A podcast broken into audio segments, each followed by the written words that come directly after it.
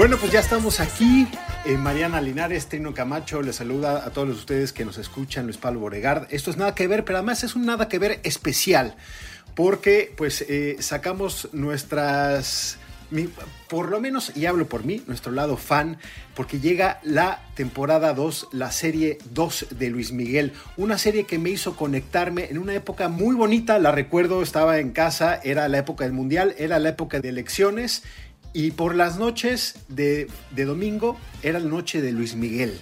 Así que eh, pues eso está revestido de nostalgia y ahora muy contento de que esté la temporada 2 de Luis Miguel, la serie, y que sobre todo pueda ahora los tenga ustedes para comentar el minuto a minuto de estos episodios que se van a, a ir publicando en Netflix semanalmente. ¿Cómo están compañeros? De pronto Flash, la chica del Vicky. Yo estoy feliz Feliz, feliz, feliz. Amé la primera temporada, me emocioné con la primera temporada, esperaba cada domingo de esa primera temporada. Inolvidable porque estaba uno entre, entre monitoreando las noticias y monitoreando el, la serie, nunca se nos va a olvidar. Y este segundo momento va también, va también a ser así, es decir, vamos a ir sabiendo poquito a poquito lo que va pasando con este, ¿qué, qué le diremos? ¿Personaje?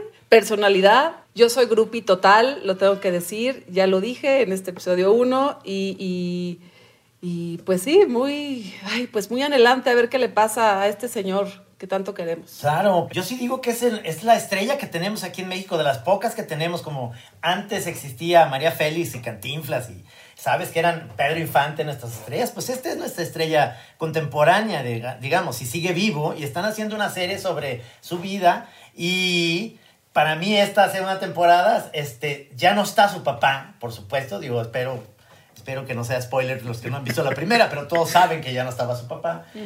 Pero hay otros personajes, está muy interesante, está muy, muy, muy, muy interesante. Me, me empezó a gustar, me empezó a atrapar con los nuevos malos, por decirlo así. Los nuevos malos. Nuevo malo, ¿quién será? Y además, ¿saben qué? O sea, no, importa cuán fan sea una de Luis Miguel, que lo soy, que guardo todavía mi caja de recortes de 1995 en adelante, no importa porque esta serie siempre te revela algo que no sabías y que siempre estás en la sospecha de, ¿será verdad? ¿Será ficción? Eh, y entonces te mantiene ahí. Totalmente. Y es un poco lo que vamos a hacer ahora en Nada que Ver. Vamos a acompañarlos con cada episodio. Ahora, con el lanzamiento, cayeron los dos primeros de esta temporada 2. El primero se llama ¿Qué nivel de mujer? y el segundo es Noche de Paz. Y pues nosotros vamos a tener entrevistas que nos ayuden a entender un poco el proceso detrás de eh, pues toda esta historia que además paralela que cuenta en los años 90 que eran los años como dice Trino ya fue la explosión de, de esta superestrella que ya todos conocemos y un viaje en el tiempo a algo más, más cercano a donde estamos ahora, que es los primeros años de la década de, los 2000, donde ya vemos a un Luis Miguel eh, pues más pues más de barbilla marcada, ¿no? Más de hoyuelo eh, en el mentón. Y yo creo que eso, eso es una de las cosas que por lo menos a mí me volaron de la cabeza y cuando veía los teasers en, en este concierto donde precisamente cantaba Qué nivel de mujer, pues yo, yo creo que el maquillaje, ¿no, Trino? O sea, el maquillaje es brutal. Sí, como, como son esa, esas líneas de tiempo y juegan con, con ese Luis Miguel noventero y esos Luis Miguel de los años 2000, eh, me, me, encantó pues la caracterización, porque además es, es pues, echarle un poquito más de Botox, aunque no, el maquillaje no es eso.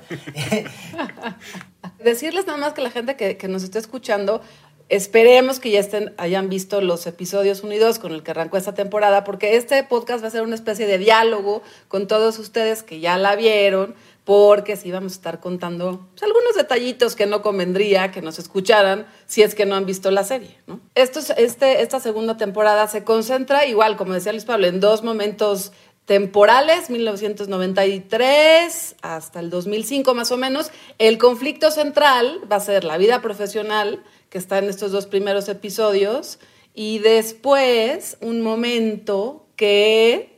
Spoiler eh, alert, spoiler alert.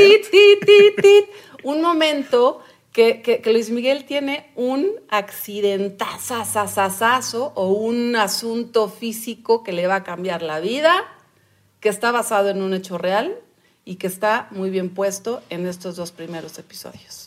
Nada. Nada. Nada de nada. Nada. Nada. Nada. Nada. Nada. Nada de nada. Para que nunca tengas que decir. Nada que ver. Nada. Un podcast original de Netflix. Nada. Nada que ver. Detrás de Luis Miguel, la serie.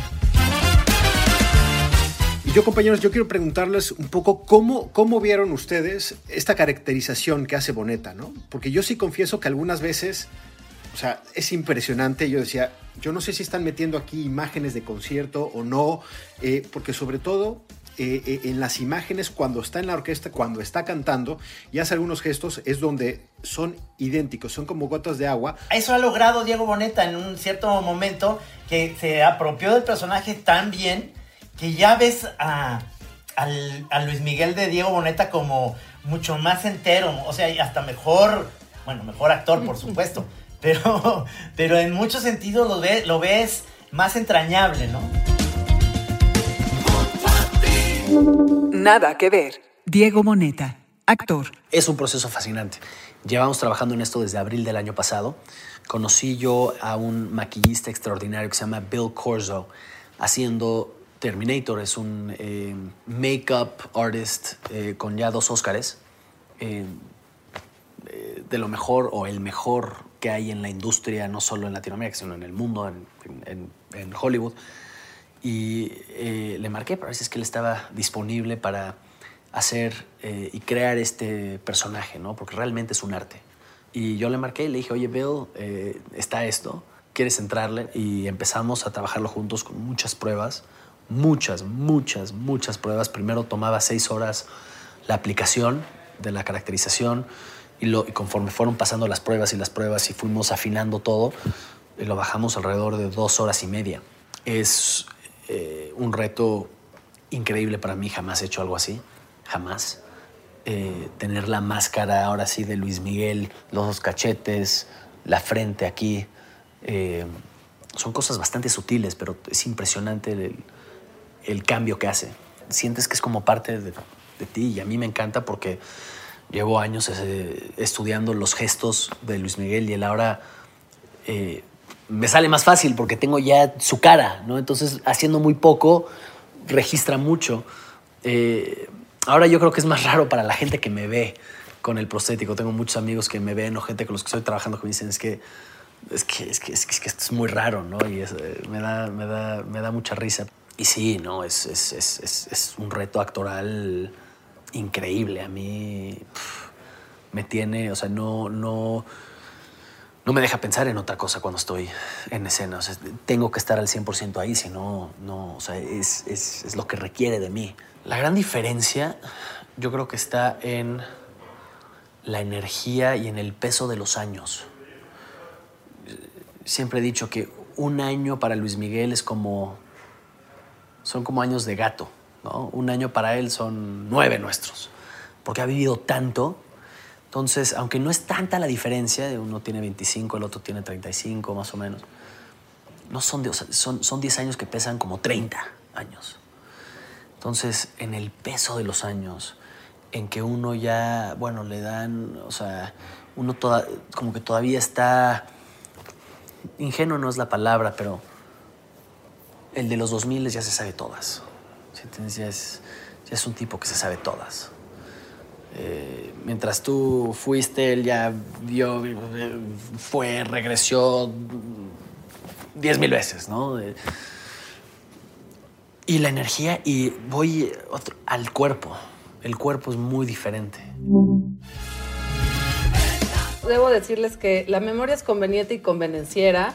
Eh, yo fui a todos esos conciertos de esa gira en, en los 2000, a todos, a todos, a todos mis ahorros, toda mi herencia la perdí en esos conciertos y es muy impresionante para mi memoria emocional, ahora en la serie, ver los movimientos de Boneta sobre el escenario y la carita esta, las caras que va haciendo idénticas, idénticas a Luis Miguel, con el dientecito, pero con el hombro, pero sí, sí está muy tremendo. Obviamente el maquillaje que hace que él tenga esta solidez y esta fortaleza, pero además eh, el baile, el bailongo, la cadencia, la risa, la simpatía. Está muy cañón. A mí me impacta lo que hace Diego Boneta. Y yo creo que una de las cosas que decía Diego Boneta, y que también tú lo hablaste con, con el tigre Trino, es, es este personaje Bill Corso, que es quien estuvo trabajando como neta en Terminator. Bill Corso es de verdad un ganador del Oscar en su categoría. Ha estado nominado, pero ganó en 2005 con eh, Snicket, que es esta película donde sale Jim Carrey, pues caracterizado este personaje de cuentos para niño, pero también estuvo nominado por Foxcatcher, que no sé si recuerdan esta cinta de eh, pues un campeón de gimnasia eh, grecorromana protagonizado por Steve Carell, que justo, y yo creo que un poco lo que se encuentra en esa película de 2014 con lo que vemos ahora de Luis Miguel es, es alguien avejentado, o no avejentado, sino eh, eh, toma una figura, la hace crecer unos, unas, unas cuantas décadas sin que se vea demacrado, ¿no? Y que yo creo que es lo que logran a la perfección, y eso es algo de lo que te dice el tigre, ¿no? Trino? Y en esta línea de tiempo que se manejan a dos Luis Migueles, digamos el, el Luis Miguel antes del Botox y el del después del Botox, tuve la oportunidad de entrevistar a Alfredo el Tigre Mora, que es un maquillista que, bueno, ha estado en miles de películas mexicanas y ha estado en este cambio del cine nacional con estas eh, caracterizaciones. Y nos decía él mismo, Diego Boneta, un profesional, dos horas y media ahí quietecito, hasta que le hacíamos el Luis Miguel de los años 2000. Entonces, ¿qué les parece si escuchamos la entrevista? Nada que ver. Alfredo Tigre Mora, diseñador de maquillaje. igualar a un personaje vivo tiene un grado de complicación altísimo porque todo mundo conocemos a Luis Miguel. Y a partir de ahí, todo mundo puede juzgar el resultado final. Cuando haces un monstruo, Ajá, ajá. es mi monstruo, Sí. y si yo te digo que lleva manchas verdes con azulito, tú no puedes decirme que no es cierto, ¿sabes? Ajá. Tendrás que decir, ok, está padre tu monstruo, y se acabó la plática. Sí. Pero en el caso de Luis Miguel, que todo el mundo conoce. Si hay un punto que te lleve a que sea caricatura o a que no sea creíble, corres el riesgo de que tu personaje no sirva y que lo que tú veas sea un Luis Miguel Maduro más que un gran maquillaje, más que un gran peinado. Claro. No, un Luis Miguel Maduro que está entrando al escenario o está entrando a su casa o está entrando a su carro. Yo dentro de ese proceso soy mucho de platicarles el por qué voy a hacer qué, por decirte algo. Ajá, sí. En esta secuencia Luis Miguel se tiene que ver cansado. Ok, Diego, entonces te voy a poner un poco de ojera, pero como estás cansado, pero también tomaste una copa de alcohol, te voy a poner un poquito de rojo para que nos dé esa parte cansado medio crudo. Ah, ok, ¿sabes? Y al momento de que tú enteras al actor del por qué estás haciendo las cosas, y claro, ya su actitud corporal y su calidad histriónica indiscutible, ya complementan. Lo nuestro, el maquillaje, es un apoyo, como bien dices, que te puede apoyar bien o puede no apoyarte, ¿no? Y lo digo con mucho respeto. En este caso, nuestro objetivo es sí apoyar a nuestros actores, a nuestras actrices, para que lo único que tengan que hacer sea desarrollar el personaje y actuar. Claro, Ya claro. no se preocupan de, de si me veo bien o no. ¿eh? Para eso estamos nosotros, para cuidarles el que se vean como se tienen que ver en Sí. cada escena. Sí, sí. ¿Has tenido la oportunidad de conocer en vivo a Luis Miguel? Luis Miguel. Sí, en la primera temporada Ajá, tuve la ajá. ocasión, la, la oportunidad. y Me imagino que estabas como viéndolo así, ¿verdad? O sea, mucho, ¿no? Sí, la verdad sí, digo, debo de reconocer, es un cuate que te impone. Ajá. O sea, al final es Luis Miguel, ¿sabes? sí, sí, sí, claro, claro. Por sí solo el nombre ya te impone y esto de hola, Ajá. mucho gusto es de, ok, Luis Miguel, ¿sabes?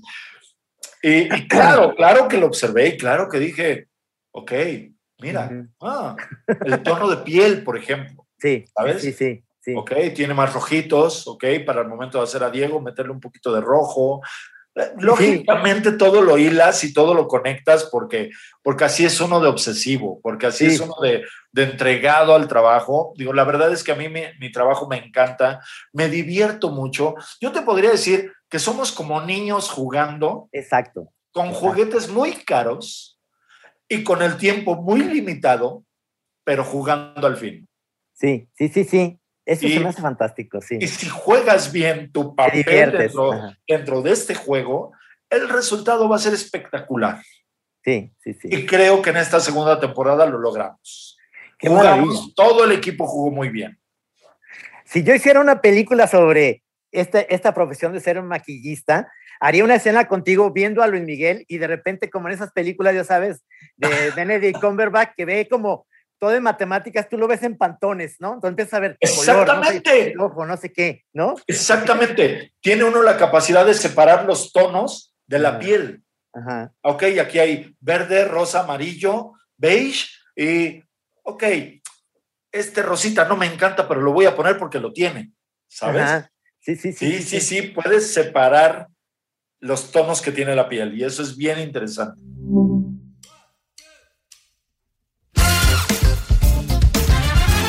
Me encantó platicar con, con él porque eh, yo le decía, del- sobre todo, el enemigo número uno de los maquillistas es la 4K, que es esta, esta imagen, esta imagen que se ve ya muy real y se le ve, le ves perfectamente a todo. La aplasta, ¿no? Eh, la aplasta. Entonces dice, es, soy, es nuestro enemigo número uno, ¿no? Y, y de eso, de eso me cayó muy bien porque yo este, le comentaba que eso era una parte demasiado este, in your face como para poder trabajar profesionalmente. Oye, le hubieras pedido unos, unos tips para el Zoom, porque yo cada vez que me conecto a esta cosa me veo aquí, me veo cada vez peor, man. Hay, hay filtros, Luis Pablo, para Me voy a poner el gatito, el De gatito. hecho, yo, yo, tengo, yo, tengo, yo tengo un filtro ahorita que me veo más joven, imagínate. El primer episodio fue como la muestra de decir, aquí estamos, estamos de regreso, vean lo que hemos logrado y donde uno de ellos, pues una de las estrellas fue eh, el maquillaje de Diego Boneta. El segundo ya empiezo a ver a dónde va la historia y qué es un poco cómo se van asentando estos dos, dos carriles donde, donde se ponen, ¿no? Es decir, vemos que Luis Miguel está con la obsesión de eh, su familia, ¿no? Sigue con la obsesión de encontrar a su, a su, a su madre, es eh, Marcela Basteri, pero también vemos que eh, ese le va creando un vacío que empieza a empujar a otros personajes que ya habían sido importantes, ¿no? Uno de ellos es, por, eh, supuesto, su, eh, su manager, que está... interpretado por este gigantesco actor argentino César Bordón y pues un nuevo, un nuevo manager que empieza a hacer sus pininos, hacer su camino en la agencia, la agencia de talentos donde está Luis Miguel. Vemos el concierto donde se le rompe el tímpano a Luis Miguel, lo cual no hay registro de que esto haya sido cierto. Lo que sí sabemos es que Luis Miguel tiene problemas de oído. Eh, insisto, eh, este es un es una ¿cómo, cómo dicen los guionistas? Una mm, cuando se permiten hacer Mentira. estas cosas. Se llama una liber- libertad- licencia Licencia. poética. Una licencia, Dramática, exactamente. licencia Se, dramática. se- se tomó Daniel Krause, que es el guion de esta serie, esta licencia para situar un momento específico, que es que se, que se rompe el tímpano en un foro de mala muerte en Lima, Perú. Eh, lo que sí se sabe es que ya desde hace varios años Luis Miguel sufre de tinnitus, que es una enfermedad incurable del oído, que lo que hace es que eh, percibes zumbidos, como lo escuchamos también en la serie, o otra alguna sensación auditiva fantasma, es decir, de pronto tienes hasta silencios. Luis Miguel lo ha dicho, ¿no? Lo dijo en una entrevista en 2015 en un periódico argentino, y esto fue porque la reportera le, le hizo así, tal cual, le planteó el rumor de que él tenía un padecimiento auditivo. Él dijo, sí, sí, es verdad, es algo cuenta él de este episodio que se refleja en la serie, pero es verdad que no fue Lima, sino que fue en Buenos Aires, en, el, en octubre del 2014, cuando él tiene este quiebre de- del oído. Además, mientras cantaba el éxito de Sol, Arena y Mar, eh, ahí escuchamos y se puede ver cuando él tiene este problema del oído en el video de ese concierto. Búsquenlo en YouTube, lo pueden, lo pueden ver. Y él continúa cantando, ¿no? Desde entonces ha habido varios casos en que Luis Miguel pues ha tenido que suspender conciertos. Muchas veces se dice que es por este problema, muchas veces se dice que es por otro tipo de problema, ¿no? Eh, no se sabe bien ahí dónde está la cosa. Lo que, lo que sí es verdad y aquí es importante es que eh, el diseñador sonoro de esta serie eh, conoce bien este trastorno y por eso también conoce, conoce bien lo que significa eh, el silencio y el tinnitus, que sí lo tenemos ahí en la serie, esta especie de zumbido constante que, que, nace en el cerebro y entre más silencio exista, más zumbido esta. A mí me gusta mucho que, que añadan esto porque le da humanidad a Luis Miguel. Es decir, creo que me parece que eh, eh, la serie a veces peca como que qué pobrecito, ¿no? Como de First World Problems, un poco de que qué pobrecito este muchacho que ha tenido todo en su vida, menos a su madre, que yo sé que es un, vehículo dramático importante. Como que, por lo menos en el arranque, parece que, eh, eh, pues, él, él, él no es responsable de nada.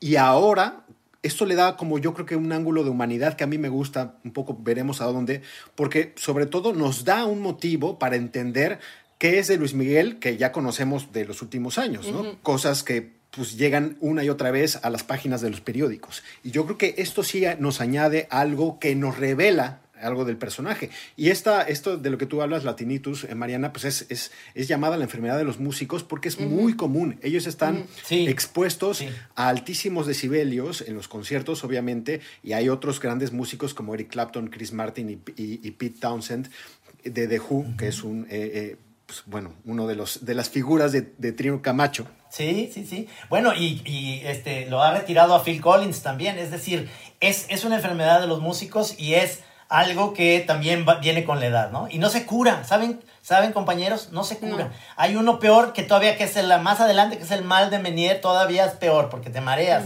de la nada. Entonces, obviamente eso hace muy interesante, no porque, bueno, porque lo tenga Luis Miguel, sino hace muy interesante y humaniza muchísimo al personaje. Sí, y además, aunque no, no existió este concierto de Lima en 2005, donde tenemos este evento traumático que está muy bien puesto en la serie, donde casi lloro y a mí se me rompe el corazón mientras a él se le rompe el tímpano en el, el escenario, lo que sí existió fue esta gira, ¿no? La gira 33 del decimoquinto álbum que grabó él en estudio. Y además, bueno, Luis Miguel tenía 33 años en esta emblemática edad de Jesucristo, en donde todo es posible y en donde llegaste a ese momento de tu vida donde ya solo es, es cúspide, lo de después, pues quién sabe qué pasa.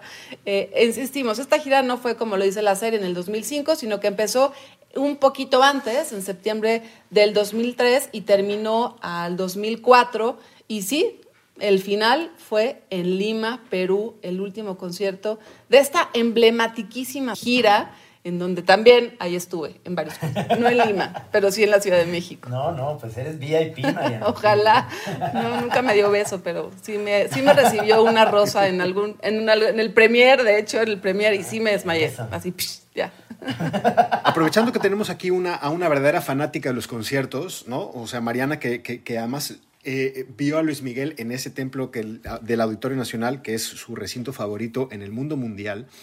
A mí, a mí ta- también creo que estas, estas cosillas que te va dejando la serie son, son muy sabrosas. Y, y- y terminamos viendo el segundo, el segundo episodio, Noche de Paz, con la historia de Hasta que me olvides, que yo no sabía que era de Juan Luis Guerra y eso Uh, se les va a romper me el corazón. mucho y cómo está planteado en esta historia donde es este pues este personaje que ya veremos a dónde lo llevan en, las- en los próximos episodios que es este nuevo manager pues que tiene ambición, que tiene yo creo que quizá una ambición desmedida y que le dice esta canción es para ti y esa canción que saca de un closet es Hasta que me olvides de Juan Luis Guerra, que comenzaba un par de años donde lo vemos a, hacerse un nombre, ¿no? Y que además me parece muy impresionante en Estados Unidos, sí vemos esta, esta cosa gigante de lo que implicaba esa gira, de lo que implicaba cada concierto, de el agotamiento de un artista como, como Luis Miguel. O sea, imagínense que ese año hizo 89 conciertos, cada uno de hora y media más o menos, en 25 ciudades que iban desde Estados Unidos, Chile, Argentina, México, España, Guatemala, El Salvador, Costa Rica, Panamá, Colombia, Ecuador y Perú. Eso sí sucedió, ¿no? Y eso sí lo podemos ver en la serie de cómo para una persona que además está todo el tiempo conflictuado consigo mismo, como que incompleto, eh, puede subirse al escenario, dar toda esa energía y después bajarse de ahí y tener una oscuridad compleja, ¿no? Un eclipse, como, como también lo plantea la propia campaña de, de esta segunda temporada. Eh, y nada más terminar con este de Hasta que me olvides, Pablo, porque es muy dolorosa cuando uno, uno reconoce que esa canción Luis Miguel se la canta a su mamá, ¿no? Eh, en alguna frase de la canción dice, continuar mi gran teatro, y desde ahí tenemos esta ay, esta cosa que, que- que muy, muy dolorosa de ese artista que solamente está haciendo un teatro y pues nunca va a estar completo. ¿no? Pues bueno, ya con esas palabras. eh, Ay, no se pongan a llorar. Sí, Pongan sí. la rola ¿Cómo- y- ¿En qué momento nos dejas? Volveremos la próxima semana con Suave, el episodio número 3, donde tendremos a Daniel Krause, que es el escritor y un poco quien ha ayudado a entender estas dos líneas paralelas que se trazan en esta, eh, en esta segunda temporada. Nos va a ayudar un poco a desmenuzar y tendremos momentos musicales que ya van revelando, ya verán, y una, una gran entrevista. Así que si quieren saber No, hombre, ya. qué viene, nos escuchamos aquí en estos especiales de Nada que ver, detrás de Luis Miguel, la serie. Mariana, Trino, nos vemos pronto. Hasta que me olvide. Nos vemos pronto y creo que va a ser ya en domingo, ¿verdad? Nos vamos a ver los domingos. Buenísimo. Los, los domingos Eso está, está bien. perfecto. Bien, Más Todo días a la semana con ustedes es, es feliz para mí. Es un día bueno. Sí.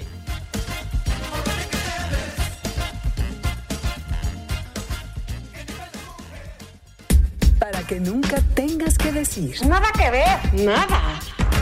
Un podcast original de Netflix.